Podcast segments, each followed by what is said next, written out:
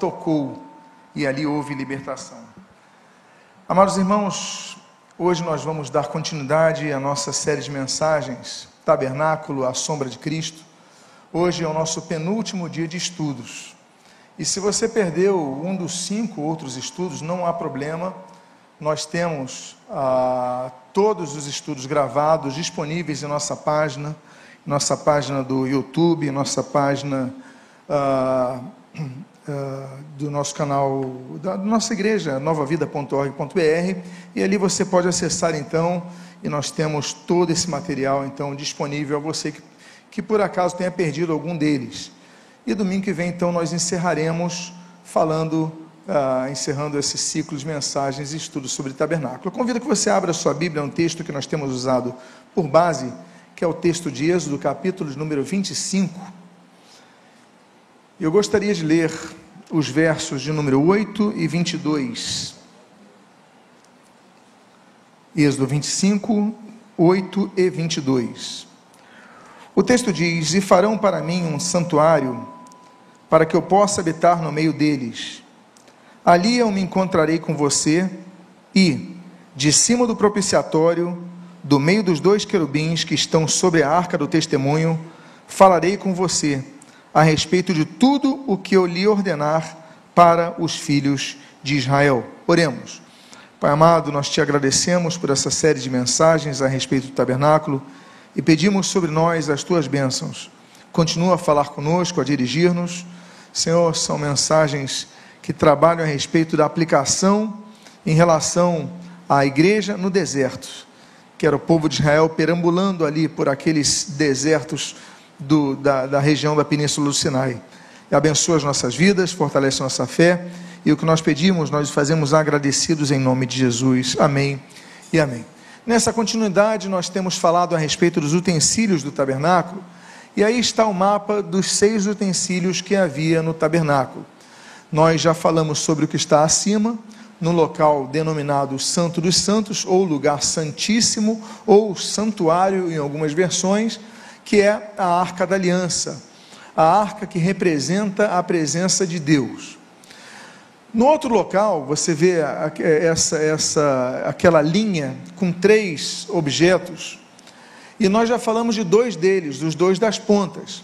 Nós falamos o que está à direita, a mesa dos pães da proposição, domingo passado, e falamos também do que está à minha esquerda, aquele candelabro é, que ficava então aceso no santuário. Hoje nós vamos falar de mais dois elementos. Aquele que está no centro, que você consegue ver ali, que é o altar de ouro, e o que está abaixo dele é a pia de bronze. Sobre esses nós falaremos. Então vamos falar sobre altar de ouro para o incenso. Existem várias representações com base nos textos bíblicos. Então, naturalmente, os artistas atuais, eles têm a sua imaginação, têm o seu, enfim, as características que vão buscando. Essa é uma imagem feita por computador de como seria. Então, ali está o altar do templo e essa imagem, é, o altar de ouro, é a que está ali no Instituto do Templo, que está localizado em Jerusalém. Então, o Instituto do Templo tem todas as peças já montadas, e aí nós temos então a réplica ah, desse altar de ouro. Essa é uma fotografia, já não é uma mera ilustração, de, de um material feito pelo Rabinato de Jerusalém, que cuida, os ortodoxos têm cuidado ali do Instituto do Templo. Onde ficava localizado, essa peça que nós vamos tratar agora, ficava localizada praticamente no centro, naquele, naquela junção entre as duas hastes, a horizontal e a vertical, e então ali falaremos sobre o altar de ouro. É importante nós dizermos, em primeiro lugar, sobre a composição e a forma do altar de ouro. A Bíblia diz no versículo 1, capítulo 30, versículos 1 e 3 de Êxodo, a Bíblia diz o seguinte: Faça também um altar para queimar incenso faça-o de madeira de acácia e revista-o de ouro puro. Então, esse altar, ele não era feito todo de ouro, era um altar feito de madeira, mas era revestido de ouro. E sobre o ouro, nós já falamos a respeito desse material, não vamos repetir aqui, né? tivemos seis estudos, já abordamos sobre a simbologia do ouro. Mas é importante notarmos que no tabernáculo havia dois altares, não apenas um altar. Havia um altar de ouro, que é esse que falaremos hoje, que ficava no lugar santo, para o incenso, receber o incenso, queimar o incenso, e havia fora do lugar santo, no pátio, havia um altar de bronze, onde ficava o holocausto. Então, volto a dizer, é, tudo na Bíblia, que a, todo o Antigo Testamento sempre aponta para o Novo Testamento. Tudo que nós vemos no tabernáculo aponta para a pessoa de Cristo. Lembrando que Israel no deserto, ele simboliza a igreja neste mundo, hoje. E assim como o tabernáculo e cada uma das suas peças, cada um de seus detalhes, representa ao Senhor Jesus Cristo. Nós já abordamos a respeito do ouro e também já abordamos, já falamos sobre a simbologia da madeira de acácia. Então vamos falar sobre um, uma, uma, um atributo dessa peça do tabernáculo que é um, algo que nós não tratamos ainda, que é são os seus chifres. Faça também um altar para queimar incenso. Os chifres formarão uma só peça com ele. Revista-o de ouro puro, a parte superior, as partes ao redor e os chifres. Ponha também um, rebate, um remate de ouro ao seu redor. Então nós temos uma peça diferente porque tinha nas suas quatro pontas chifres. Mas por que tinha chifres? Chifres representam na linguagem bíblica praticamente duas, tem dois simbolismos, dois significados. O primeiro deles é autoridade. Então nós temos uh, no templo o local de autoridade eh, revelada, nós temos naturalmente a arca da aliança, só que no, na tampa do propiciatório havia ali aqueles dois querubins por onde Deus falava, nós já tratamos sobre isso. Mas no altar de incenso, nós vamos ver como é interessante isso. No altar de incenso, eu creio que saiu ali a nossa tela, voltou já? Já voltou. Nós temos ali então o texto que nós lemos, um dos textos que nós podíamos usar para apresentar a simbologia desse, desses chifres como autoridade, o texto de Apocalipse, capítulo 17, do versículo 12 ao 14. A Bíblia diz: Os dez chifres que você viu são dez reis, que ainda não receberam reino, mas recebem autoridade como reis, como a besta durante uma hora. Estes têm o mesmo propósito e oferecem à besta o poder e a autoridade que possuem. Lutarão contra o cordeiro, e o cordeiro hoje vencerá, pois é o Senhor dos senhores e o Rei dos reis. Esse é um dos textos, podíamos usar, por exemplo, os chifres ali da profecia de Daniel, mostrando também os reinos da Pérsia, os medo-persas, na verdade, na, na prática, né, os demais reinos. Então, quando você vê os chifres na simbologia bíblica, aponta para governos, aponta para pessoas com grande autoridade. Essa profecia, por exemplo, de um evento que ainda não aconteceu, né, vai acontecer no futuro, quando essa confederação de dez reinos, de dez países, de dez, de dez associações, enfim, dez pessoas com grande poder vão se unir para lutar contra o cordeiro. Diz o texto que eles não são reis, ou seja, não sei se é o caso de serem diretores, presidentes, primeiros ministros, eles não são reis, mas nesse momento da história, eles vão receber autoridade como dos reis, ou seja, terão todo o poder de suas nações, das, das, das associações ou instituições que representam, para lutar contra o cordeiro. Só que o texto diz que perderão essa batalha, pois o cordeiro vencerá pois é o Senhor, como diz o texto, Senhor dos senhores e Rei dos reis. O fato é que a Bíblia então aponta que aqueles que detêm os chifres, aqueles que detêm poder, lutarão contra alguém que tem mais poder. Porque a Bíblia menciona no texto que nós lemos ali que ele é o Senhor dos senhores. E Senhor significa, você sabe o termo Kyrios em grego, significa aquele que é dono, aquele que tem posse, né? aquele que tem o senhorio sobre, tem autoridade sobre. Jesus tem autoridade sobre esses senhores, é o Senhor dos senhores. Assim como Jesus é o rei dos reis. Existem reis estabelecidos, Jesus tem mais autoridade. E é por isso que nós vemos mais uma vez essa peça, esse detalhe, por que foram colocados esses quatro chifres ali? Já falamos no número 4, num de nossos estudos ah, aqui do tabernáculo, mas por que são colocados ali no altar de incenso? Porque Jesus detém toda a autoridade. Por isso que nós lemos ali em Mateus capítulo 28, versículo 18, o seguinte: toda o que? Toda a autoridade me foi dada no céu e na terra.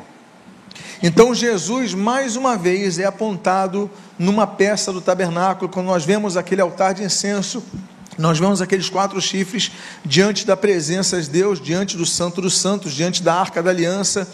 Então estão aquelas quatro, aqueles quatro chifres demonstrando a poder, a autoridade, a governo.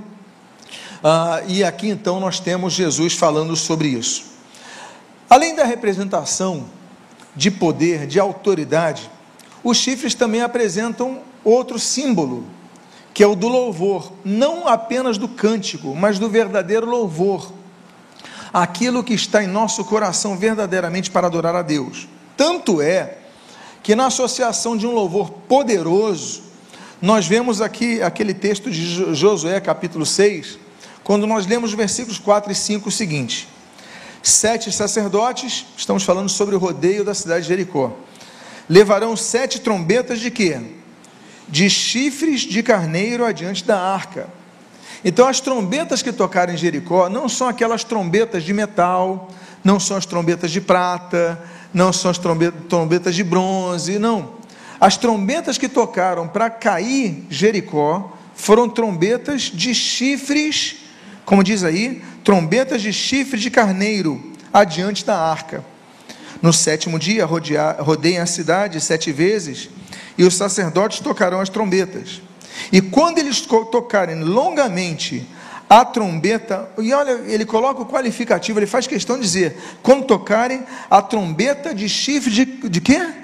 De carneiro. Olha o símbolo que nós temos nisso. Apontando para quem, meus amados irmãos? Para o substitutivo de todos nós. Então, Jesus Cristo e vocês ouvirem o som dela, todo o povo gritará bem alto, a muralha da cidade cairá, e o povo subirá nela, cada qual em frente de si. Ou seja, as trombetas que denotam poder, não apenas sons, mas poder, elas saíam do chifre do carneiro. Então nós vemos uma diferença. Louvar é mais do que cantar, como nós falamos há poucos minutos atrás. Louvar é algo que sai do nosso coração, é, adorando a Deus, nosso espírito. Agora, usando isso com autoridade. E quando nós cantamos, cantando com autoridade. Quando nós tocamos, como citamos aqui, é, Davi, ainda não sendo uh, tido, sido empossado, mas tocando, dedilhando, entoando, uh, tangendo diante do rei Saul, o rei Saul então foi, manifestou ali um espírito maligno e ali foi liberto dele, por quê? Porque havia poder naquele louvor. Então nós temos o chifre como símbolo de autoridade, símbolo de poder, inclusive símbolo de um louvor poderoso que fez as muralhas de Jericó caírem. E aí, então, voltando nós ao Apocalipse, nós vemos ali naquele cântico dos anciãos, no capítulo de número 5, versículo 12 de Apocalipse diz: Digno, disseram eles, digno é o cordeiro que foi morto de receber o poder, a riqueza, a sabedoria, a força, a honra, a glória e o que? O louvor. Ou seja, Jesus é digno de nosso louvor. A Bíblia claramente diz isso. Por isso que nós cantamos para glorificar a Jesus Cristo. Nós cantamos para glorificar ao Pai, nós cantamos para glorificar ao Filho, nós cantamos para glorificar ao Espírito Santo. E esse texto que nós estamos lendo, associando ali então esses chifres ao chifre do carneiro, a chifre de poder, a, declaração de poder, a, a, ao exercício de um poder espiritual que faz vibrar toda, todo o poder maligno e aquele Jericó, aquela Jericó cai toda. Ah, então a Bíblia diz que ele é digno disso. Qual o propósito, então, desse altar. Nós já vimos então que o altar ele foi feito de madeira de acácia, ele foi revestido de ouro. Nós já não comentamos sobre isso porque já tínhamos comentado antes, né? Tinha as quatro pontas, já falamos sobre isso, mas tinha quatro chifres. Agora, qual o propósito do altar de ouro? Eu volto a perguntar a vocês: existiam quantos altares no tabernáculo? Dois. Um era de ouro e o outro era de quê? Bronze. Muito bem. Pois bem, o texto diz no versículo 1 do capítulo 30 de Êxodo: Faça também um altar para queimar incenso, faça-o de madeira de acácia. O objetivo desse altar não era oferecer sacrifícios. O altar que estava dentro do lugar santo não era para oferecer sacrifícios, era para oferecer incenso. Por que incenso? Porque na Bíblia o incenso representa a oração dos santos. O salmista Davi, no Salmo 141, nos seus dois primeiros versículos, assim ele diz: Senhor, eu clamo a ti, apressa-te em me socorrer, inclina os ouvidos à minha voz quando te invoco, suba a tua presença, a minha oração, como o que? Incenso. Ou seja, o incenso representa a oração dos santos, como nós falamos, é uma representação. Tanto é que, voltando mais uma vez ao livro de Apocalipse, ao livro da Revelação, no capítulo número 8, nós lemos o versículo número 3 e o versículo número 4 o seguinte: Veio outro anjo e ficou em pé junto ao altar, com um incensário de ouro. E lhe foi dado muito incenso para oferecê-lo com o que? Com as orações de todos os santos sobre o altar de ouro que está diante do trono. Opa! Isso já falamos. E da mão do anjo subiu à presença de Deus a fumaça de, do incenso com as orações dos santos. Nós já falamos a respeito que o tabernáculo, falamos no primeiro estudo, que o tabernáculo é um projeto do que já existe no céu. Hebreus fala sobre isso, Deus dá instrução clara a Moisés a respeito disso.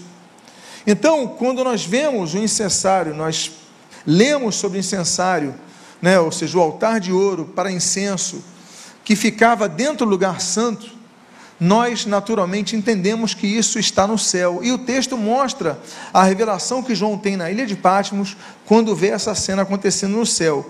Um anjo oferecendo as orações de todos os santos no altar de ouro. Então já vemos aqui o propósito.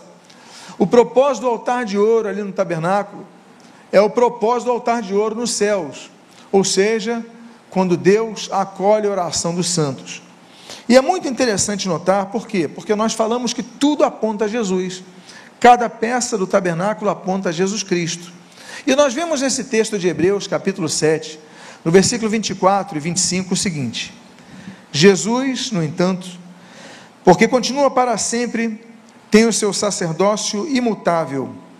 Por isso, também pode salvar totalmente os que, por ele, se aproximam de Deus vivendo sempre para interceder por eles. Então, aqueles que se aproximam de Deus, só podem se aproximar de Deus através de quem? Jesus Cristo. Se você e o sumo sacerdote quisesse se aproximar da arca da aliança, ele tinha que passar pelo local do incensário. Ele tinha que passar por esse local onde tinha aqueles quatro chifres. Ele tinha que passar então por esse local que tem oração mediante a intercessão de alguém superior, que é Jesus Cristo. É por isso que a Bíblia diz que Jesus Cristo intercede por nós, como nós lemos ali, e ele é nosso advogado, como nós lemos ali em 1 João capítulo 2, versículo 1. Diz assim: Meus filhinhos, escrevo-lhes estas coisas para que vocês não pequem, mas se alguém pecar, temos o que? Advogado junto ao Pai, Jesus Cristo, o justo. Então Jesus, ele é nosso advogado. Jesus, ele intercede por nós.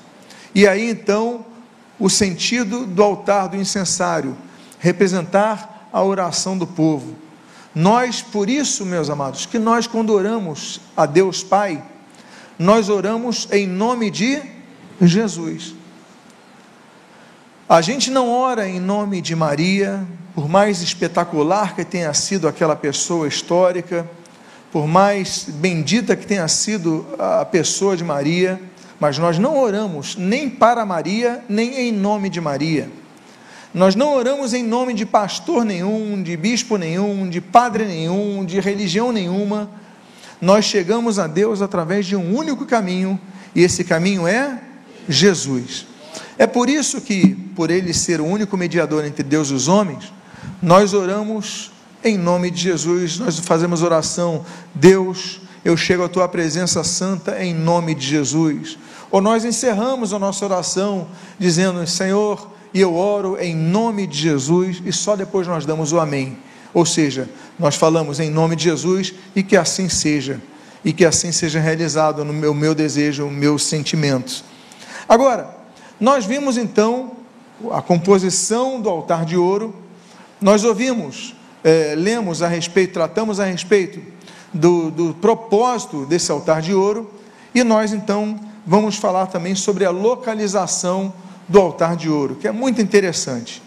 Nós já vimos onde ficava a localização, e o texto diz ali no versículo 6 do capítulo 30, no início do versículo 6, assim: Põe ao altar em frente do véu que está diante da arca do testemunho.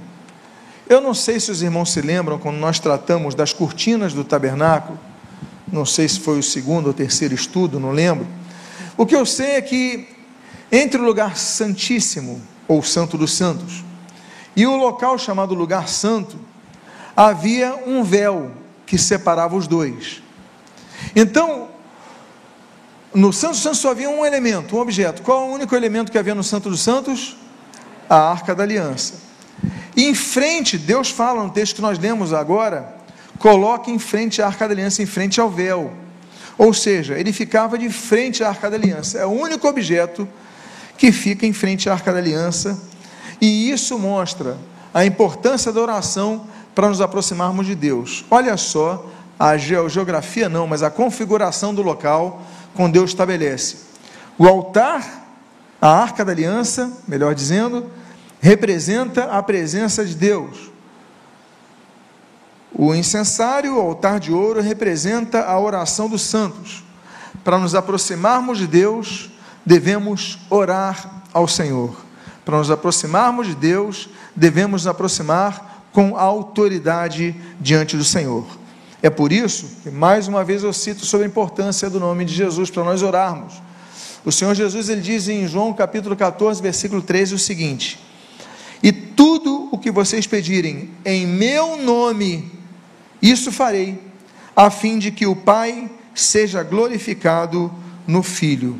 Ou seja, nós devemos sempre orar a Deus Pai, em nome de Jesus. Agora, o único objeto que separava, então vocês lembram, nós já tratamos sobre isso.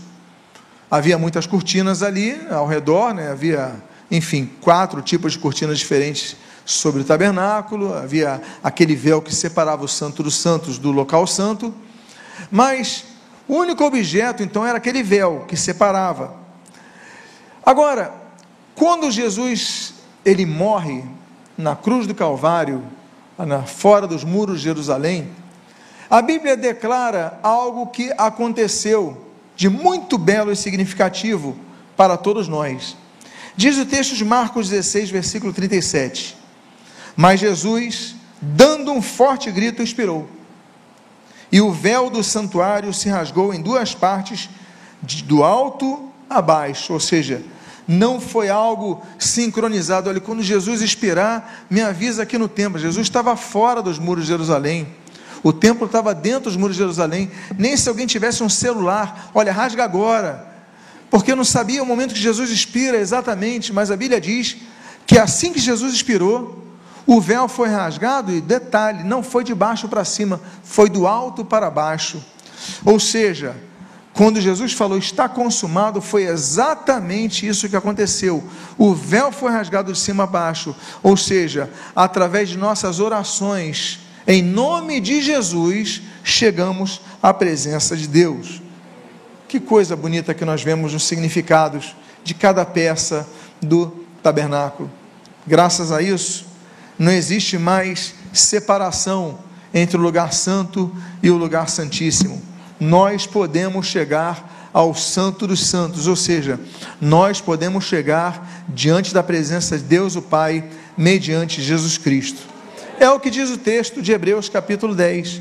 O versículo 18 e 19 nós lemos assim: Portanto, meus irmãos, tendo ousadia para entrar no santuário, em outras versões, no Santo dos Santos, pelo sangue de Jesus, pelo novo e vivo caminho que ele nos abriu por meio do véu. Olha aqui, mais um detalhe do Novo Testamento confirmando o Antigo. Isto é, pela sua carne. A carne de Jesus foi rasgada naquela cruz, o véu foi rasgado no templo. O acesso a Deus foi direto quando ele falou está consumado. Ou seja, nós agora temos ousadia de orar a Deus. Se inventaram muitos intermediários ao longo da história né? Você então, olha, não ora para Deus não, que Ele está muito ocupado para resolver os problemas desse mundo. A Bíblia nos, nos diz que nós devemos orar a Deus e em nome de Jesus. Então não oramos a santos, não oramos a ninguém, oramos a Deus sempre em nome de Jesus. Tendo, pois, ousadia de entrar no Santo dos Santos, pelo sangue de Jesus, pelo novo e vivo caminho, ou seja, é um novo caminho, um vivo caminho que ele ofereceu quando ele abriu o véu. Então, mais uma vez, nós vemos o poder da oração que há no nome de Jesus. E aí, nós temos o texto de 1 Pedro, capítulo 2, versículo 5, que diz: Também vocês, falando sobre nós, igreja, como pedra, pedras que vivem, são edificados casa espiritual para serem sacerdócios santos, a fim de oferecerem sacrifícios espirituais agradáveis a Deus por meio de Jesus Cristo. Agora, nós falamos então do altar de ouro. Agora existia mais uma peça, nós encerraremos hoje, para completarmos o nosso estudo no próximo domingo. E essa peça é a bacia de bronze. A bacia de bronze já não ficava no lugar santo, a, bacia de bronze, vocês lembram então a divisão tríplice do tabernáculo? Temos o lugar santo dos santos, o lugar santo e o pátio. A bacia fica no pátio. Existem muitas representações artísticas da bacia. Essa é a peça ali que se encontra no Instituto do Templo. É uma bacia muito bonita, de bronze. E nós temos a localização dela com quanto à configuração dos demais utensílios do tabernáculo. Ele era a primeira peça que ficava saindo do tabernáculo, do, do lugar santo, entrando no pátio. Então nós temos a ordem de Deus no versículo 18 e 19 do capítulo 30 de Êxodo, falando sobre essa bacia de bronze. A Bíblia diz: Faça também uma bacia de bronze, com seu suporte de bronze para lavar Coloque-a entre a tenda do encontro e o altar e ponha água dentro dela. Nela, Arão e seus filhos lavarão as mãos e os pés. Bom, qual é a estrutura da bacia de bronze? O primeiro lugar, se trata da única peça feita totalmente em bronze.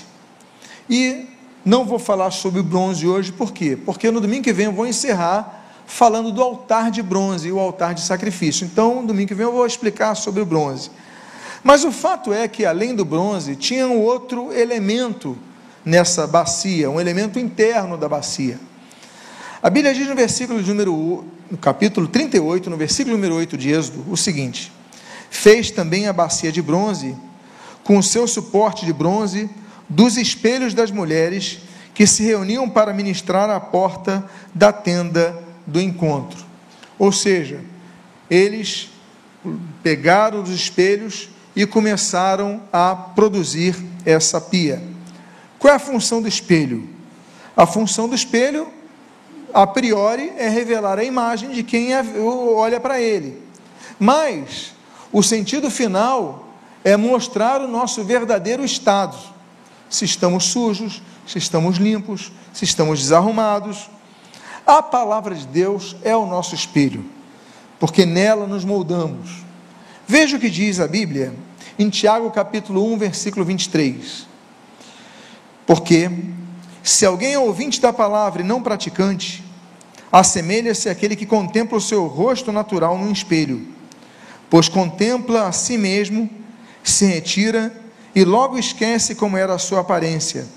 Mas aquele que atenta bem para a lei perfeita, lei da liberdade, nela persevera, não sendo ouvinte, que logo se esquece, mas operoso praticante, este será bem-aventurado no que realizar. Ou seja, nós devemos ser ouvintes da palavra, mas também devemos ser praticantes. A palavra, ela é o espelho, mostra o nosso estado. Nós somos confrontados pela palavra. A palavra nos mostra que nós estamos errados, nós, nós devemos acertar. Então, meus amados, esse essa pia representa ele é montado dos porque na época não havia o espelho de vidro como nós temos hoje. É, quando a gente pensa em espelho, a gente pensa logo no vidro, não, não é espelho de vidro, era espelho de cobre. Então pega o cobre vai botando, vai botando a parte de dentro para ficar. Quem olhasse o vidro, perdão, quem olhasse o cobre com a água, conseguia ver-se bem espelhados. Né? A água dava aquele efeito é, principal junto ao cobre para que a pessoa se visse. Então, os espelhos, o espelho com a água refletia bem o estado e as impurezas e as correções que deviam ser feitas pelos sacerdotes quando olhavam para ela. A Bíblia diz, no livro de Isaías, capítulo 6, versículo número 5, o seguinte: Ai de mim, estou perdido, disse Isaías, porque sou homem de lábios impuros e habito no meio de um povo de lábios impuros, e os meus olhos viram o Rei, o Senhor dos exércitos. Ou seja, Isaías, quando viu a presença de Deus, ele viu que precisava se acertar. Quando nós lemos a palavra, nós vemos que precisamos nos acertar. Então, meus amados irmãos, a, a função do espelho era quando o sacerdote ia lá para se lavar, lavar suas mãos, lavar seus pés, lavar seu rosto. Ele então via a sua, eu preciso me arrumar, não posso chegar à presença de Deus de qualquer maneira. Eu tenho que chegar limpo na presença de Deus. E aí nós vemos isso. Até hoje, por exemplo, você, se você estudar os judeus, nos shabat, por exemplo, antes de, de fazerem, eh, de começar os shabats, se você for a Jerusalém, você vai, vai perceber algumas cenas muito interessantes. Eles carregando toalhas, eles carregando mochilas, porque antes de começar o shabat, eles se lavam, eles trocam as roupas, eles, o shabat é o sábado, antes de começar o sábado, então eles se, é, claro que eles tomam banho todos os dias, mas eles querem tomar o banho para entrar no sábado e lá para os judeus, muitos povos do Oriente, inclusive, o dia começa com o pôr do sol. Então, quando o pôr do sol uh, se dá, então começa o novo dia. Então, antes que a noite chegasse, eles tomam seus banhos para entrar no sábado de maneira limpa, ou seja, o simbolismo, eu tenho que me acertar com Deus, se é um dia separado para Deus, eu tenho que, que, que me preparar da melhor forma. Olha que coisa significativa. Até, por exemplo, os, os, perdão, os muçulmanos, não necessariamente árabes, naturalmente, persas e outros povos, mas os muçulmanos, antes de entrar nas mesquitas, se você for ver, eles têm uma bacia, geralmente de cobre, inclusive, né? Ou uma, aí eles abrem a torneira, lavam as mãos, lavam as orelhas, não é isso? Lavam os pés, ou seja, é um costume que eles também mantiveram. E a, nós muitas vezes não, nos ente, não entendemos isso. Por que, que, eles estão lavando? Porque eles querem chegar num local consagrado né? a, a, ao culto deles, mas de maneira limpa. Nós devemos fazer o mesmo.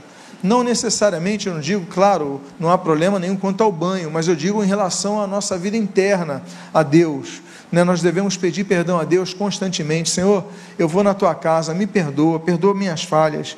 E aí nós vemos então sobre a manifestação da, da, do espelho na vida daqueles que se aproximam de Deus.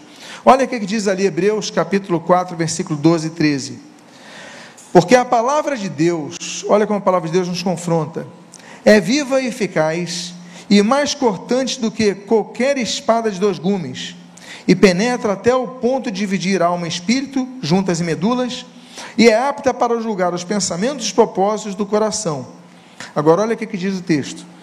E não há criatura que não seja manifesta na sua presença. Pelo contrário, todas as coisas estão descobertas e expostas aos olhos daquele a quem temos que prestar contas. Ou seja, quando nós olhamos para aquela, quando os sacerdotes olhavam para aquela bacia, né, aquela bacia de bronze, com aquela água, eles olhavam, eu preciso me acertar com Deus, eu preciso me purificar, eu preciso pedir perdão, eu preciso estar bem.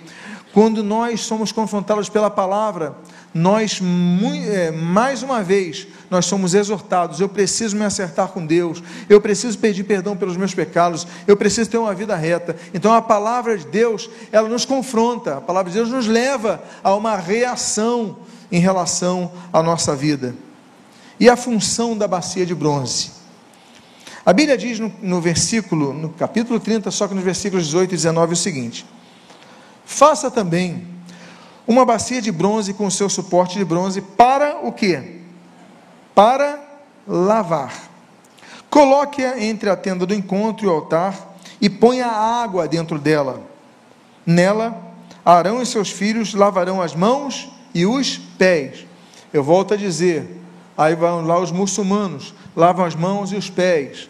Aí você vê lá os judeus lavando as mãos e os pés. Tudo tem base nesse texto. Lavar as mãos e os pés as mãos representando aquilo que nós fazemos, né, o nosso trabalho, ou seja, aquilo que nós produzimos em nossa vida, e os pés para onde nós andamos. Então, além da função de revelar o estado da pessoa, a outra função era limpar-nos, ou seja, que nossos caminhos sejam caminhos corretos, que nossa, a prática de nossa vida seja uma prática correta. E a água da bacia de bronze nos aponta também aqui ao Espírito Santo. Veja o que diz e a palavra de Deus. O texto de Efésios capítulo 5, versículo 25 a 20, versículos 25 a 27, diz assim: Maridos, que cada um de vocês ame a sua esposa como também Cristo amou a igreja e se entregou por ela, para que a santificasse, tendo-a purificado por meio da lavagem de água pela palavra tendo-a purificado por meio da lavagem de água pela palavra. Então, volta a dizer, a palavra confronta, a palavra nos leva a precisarmos ser limpos, para apresentar a si mesmo como igreja gloriosa, sem mancha, nem ruga, nem coisa semelhante, porém santa e sem defeito. E o texto de Tito 3,5 mostra o poder de lavar do Espírito Santo. Diz, mas segundo a sua misericórdia, ele nos salvou mediante o lavar regenerador e renovador do Espírito Santo. Ou seja, Jesus nos resgatou, mas quando nós somos resgatados, quando nós pedimos perdão pelos nossos pecados, oramos ao Senhor, Senhor, perdoa os meus pecados, me purifica. O Espírito Santo, então, ele nos lava, ele nos restaura, ele nos renova, ele nos regenera. Glória a Deus por isso. Então, se no altar de bronze nós recebemos a justificação, na bacia de bronze nós, nós desenvolvemos a nossa santificação. E é interessante nós notarmos então, e eu finalizo, caminho para minha finalização, apontando mais uma vez o texto de Apocalipse, capítulo 7, versículo 14. Estes são os que vêm da grande tribulação, que lavaram as suas vestes e as alvejaram no sangue do Cordeiro. Existem duas coisas que são diferentes aqui: lavar e alvejar. Porque alvejar é tornar a roupa branca. Você pode lavar e a roupa continuar suja. É por isso que você usa sabão em pó, não é verdade? Só você colocasse na água, podia ficar sujeira entre aquelas fibras, não é verdade? Então, o sabão em pó, ele tem aquela, aqueles pozinhos ali, ele vai tirando aquelas sujeiras. O nosso lavar não será completo se não houver alvejar de nossa vida espiritual. Ou seja, nós precisamos pedir, Deus, perdoa-me, lava-me, mas torna a minha alma novamente alvejada. Tra traz a minha alma novamente pura. Peça ao Senhor isso. E que isso seja um confronto à tua palavra, à palavra de Deus, seja um confronto à tua vida, para que você possa se acertar diante do Senhor. Amém, queridos? No próximo domingo nós continuaremos e finalizaremos essa série de mensagens. E eu convido que você então se coloque de pé para que nós façamos oração final. Hoje nós tratamos de duas peças. Você pode me lembrar qual foi a primeira peça que nós tratamos hoje? O altar de ouro. Que acontecia naquele altar de ouro? Aconteciam sacrifícios? Não, se queimava o incenso. E qual foi a segunda peça que nós tratamos? A bacia de bronze. Oremos ao Senhor. Pai amado, Deus bendito, nós te agradecemos pela tua palavra que tanto nos ensina